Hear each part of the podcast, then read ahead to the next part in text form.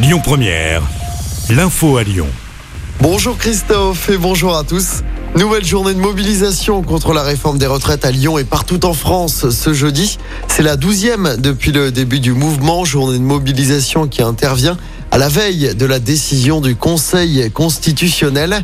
Le cortège lyonnais partira à 13h30 de la place Maréchal Lyotet dans le 6e, direction Charpennes à Villeurbanne.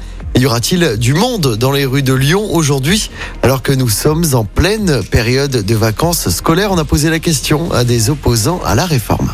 Il y aura peut-être moins de personnes qui, seront présentes dans les cortèges, mais ça n'empêchera pas la mobilisation d'être toujours là. Et, euh, et, après les vacances, il y aura à nouveau du monde parce qu'on ne lâchera pas, c'est pas possible. On va pas se faire voler deux ans de, de notre vie, c'est pas possible. Tout le monde est remonté, alors donc euh, non, non, ne vous inquiétez pas. euh, De ce côté-là, on fait la mobilisation qu'il faut.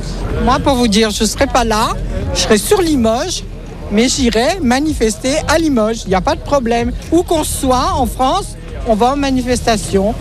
Et du côté des perturbations, la SNCF prévoit 60% de TER en circulation ce jeudi, 80% pour les TGV.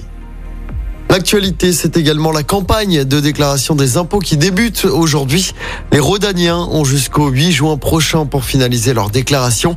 En revanche, les personnes qui ne sont pas en mesure de le faire par Internet devront avoir terminé leur formalité en version papier le 22 mai. Je rappelle hein, que le barème fiscal de l'impôt a été revalorisé de 5,4%, ce qui permettra à de nombreux contribuables de payer moins d'impôts, même s'ils ont bénéficié d'augmentation de salaire. Elles sont championnes d'Europe. L'Asvel féminin remporte le premier titre européen de son histoire. Comme au match aller, les Lyon ont largement battu Galatasaray hier soir lors du match retour de la finale de l'Eurocoupe. Victoire 85 à 57 à Istanbul. Le club de Tony Parker succède à Bourges qui avait remporté ce titre la saison dernière. Chez les garçons de l'Asvel, déplacement ce soir sur le parquet de l'Alba Berlin en Euroleague. C'est la dernière journée de cette compétition.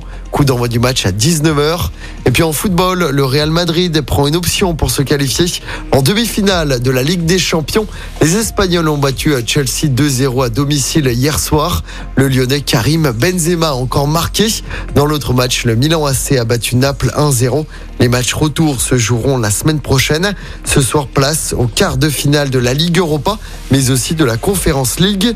Dans cette compétition, Nice se déplace sur la pelouse du FC Bâle et c'est à 21h.